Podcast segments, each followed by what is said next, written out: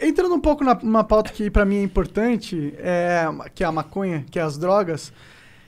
Quantas pessoas inocentes estão condenadas aí, né? Nesse quesito, tá ligado? Nós temos a, o Brasil hoje em dia ele está na contramão de praticamente o mundo todo no que se trata de política de drogas. A nossa lei de drogas é completamente ultrapassada. A nossa forma de lidar com a questão da droga, principalmente do ponto de vista judicial, é completamente equivocada.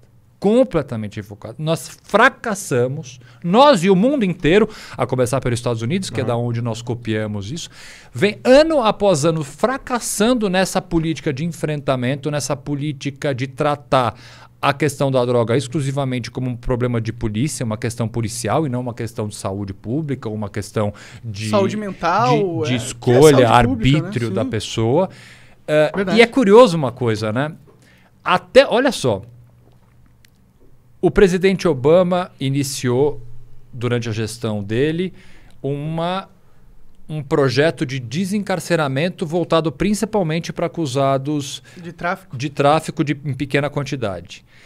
Quando muda a gestão e entra o Trump, o Trump continua fazendo isso. Então, até o Trump, olha lá, até o Trump entende que esta política de guerra às drogas, vinda, eh, principalmente de origem na década de 80 pelo Reagan, ela é fracassada. Então, os Estados Unidos vem tentando modificar. E o único país que engatinha ainda, o único não, mas assim, uma potência mundial, que somos uma potência mundial, é o Brasil. É o Brasil que continua enxergando a questão da, da pior forma possível, produzindo, aí do ponto de vista judicial, erros gravíssimos. Nós temos a terceira maior população carcerária do mundo, para começar. Os outros países que estão juntos de nós, acima da gente no ranking, vem ano após ano diminuindo o número de pessoas presas. O Brasil só vem aumentando.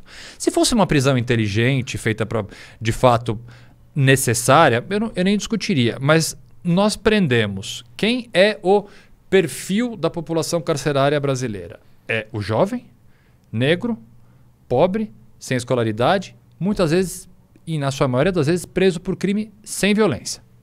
Furto e tráfico de drogas. Ah, Augusto, mas como assim tráfico de drogas é um crime sem violência? É. Obviamente o tráfico produz uma violência periférica, gigantesca. Mas o crime, especificamente, a conduta do tráfico de drogas, é uma conduta que, do ponto de vista técnico legal, é uma conduta que a gente fala que é uma conduta não violenta. É, Ninguém é tá vendendo. É, uma, é, uma, é, um comércio. é um comércio. Não há nenhuma violência direta. Direta. Obviamente que indireta é gigantesca, uhum. mas diretamente. Não necessariamente é, também. Não, é um crime, mas é um crime é. sem violência. E, e mais do que isso, nós temos em determinados estados mais de 30% da nossa população carcerária de presos que a gente chama de provisórios. O que, que são presos provisórios? São presos que não tiveram uma condenação ainda. Entre as mulheres, esse número passa de 50%. Caraca. O que, que significa isso na prática? Metade das mulheres encarceradas do nosso país não foram condenadas ainda. Ou seja, elas podem estar presas sem uma sentença condenatória, correndo o risco de serem inocentes. Estão presas numa prisão que a gente chama de preventiva. E um número extremamente excessivo, principalmente entre a população carcerária feminina, e esse número é maior, presa por tráfico de droga e tráfico de pequenas quantidades de droga e mais um número assustadoramente alto de mulheres, esposas de presos que são presas ao entrar no presídio com uma pequena quantidade de drogas para levar para o Então, assim, é um sistema completa.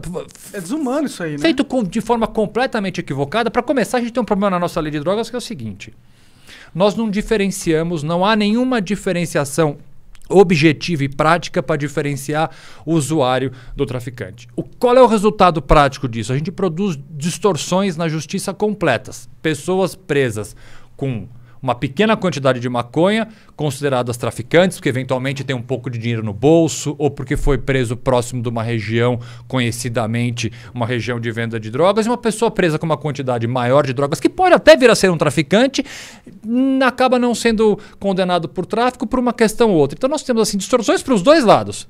Um real traficante mesmo poderia receber uma pena por tráfico, muitas vezes acaba não sendo condenado, quando um usuário acaba sendo condenado por tráfico. Porque a gente não tem uma regra minimamente objetiva, de, por exemplo, de quantidade. Não Vamos tem? Copiar. Não tem, tivesse. não, não tem. Nossa, nossa lei não prevê quantidade de droga. A diferenciação entre tráfico e porte, ela é um conjunto de informações, sendo que a quantidade isoladamente ela não pode ser é, é, objeto específico dessa diferenciação. Mas mesmo quando a quantidade é usada para diferenciar o tráfico do porte, a lei não prevê que quantidade é essa. Então a gente tem casos, por exemplo, esdrúxulos de julgamentos que são o seguinte: ah, a pessoa foi presa com 40 gramas de maconha. Aí o juiz fala assim: e o indicativo de que isso era para tráfico é porque foram encontradas 10 porções de 10 gramas. Bom, o sujeito acabou de comprar 10 porções de 10 gramas, juntando da 40. Assim, não necessariamente o fato da droga estar porcionada em 10 porções de 10 gramas significa que ele estava lá para vender. Ele pode ter acabado de comprar. Se- se- sem ter um critério, ou de fato ele poderia ser traficante claro. mesmo. É eu tô, a mais, eu tô, eu tô usando só Sim, esse sim. exemplo para dizer que a falta de critério produz essas distorções que fazem com que a gente tenha um sistema prisional recheado de pessoas, inclusive presas por questões de drogas, que não deveriam estar lá. Isso, isso sem, sem entrar na questão é, mais filosófica da coisa, se, é, que se a gente tinha que prender pessoas ou proibir ah, o consumo de drogas, né? Mas eu acho que isso também é uma, é uma conversa que meio que já foi decidida, assim. Então, médio, vou- aí o que, que a gente tem, e esse, até é, é- é um- é um, é um tema importante da gente trazer, até porque ele está parado no Supremo Tribunal Federal há muito tempo. Se vocês vou fazer uma propaganda, ó, é para essa câmera que eu tenho que olhar. Isso, manda ver. Se vocês não, não, se você entrar no YouTube, ó, agora eu já sei, É? você vai ter lá, é, tem um recurso em trâmite no Supremo Tribunal Federal que está parado há, eu acho que há pelo menos uns dois, três anos, na mão de um dos ministros, em que se discute o artigo 28 da lei de tóxicos, que é o quê? É o porte para consumo próprio. Então, há um pedido de uma série de organizações no Brasil inteiro para descriminalizar ou tornar inconstitucional esse artigo 28, ou seja, para permitir o porte para consumo próprio. Aí você vai ter lá vários advogados que fizeram sustentação oral. Sustentação oral, quando você vai lá e fala para frente dos ministros, um dos advogados sou eu, vocês querem assistir minha sustentação, Ah, que, que eu hora, defendo a descriminalização cara, parabéns. especificamente desse artigo Que legal. 28 para permitir que o porte para consumo não seja crime. Que massa. Porque realmente, e até eu uso uma. Foi bacana essa sustentação. Eu tô mais novinho, com menos cabelo branco época. Deve fazer uns quatro anos já, acho que isso. Mas eu peguei a frase eh, de um criminólogo, um, um cara super importante, que ele fala que com relação a, a, a quem o- porta a droga para consumir num ambiente privado, é um típico caso que a gente chama de autolesão. O máximo que ele vai estar fazendo é se autolesionando. Se eu uso alguma substância entorpecente dentro da minha casa, sozinho, no que eu estou interferindo no direito de terceiros? Não estou. Concorda? Eu estou dentro da minha casa. O máximo que eu posso estar fazendo é me autolesionando. E aí esse criminólogo fala: todos têm direito a ir ao inferno à sua própria maneira, desde que isso não atinja um direito de terceiro. Então, ao fim e ao cabo, o usuário de droga que faz uso da droga num ambiente privado, ele está no máximo lesionando a própria saúde dele.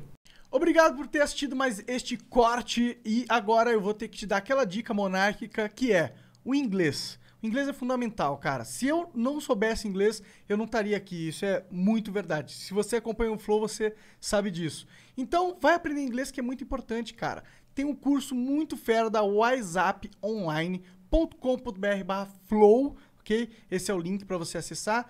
É, que, pô, tem mais de 300 horas de conteúdo ali, tem professores nativos falando sobre vocabulário, sobre gramática, tem também é, documentários sobre situações reais que você pode viver lá fora e muitas outras coisas. Vai lá conferir, vai aprender inglês que é importante, whatsapponline.com.br/flow.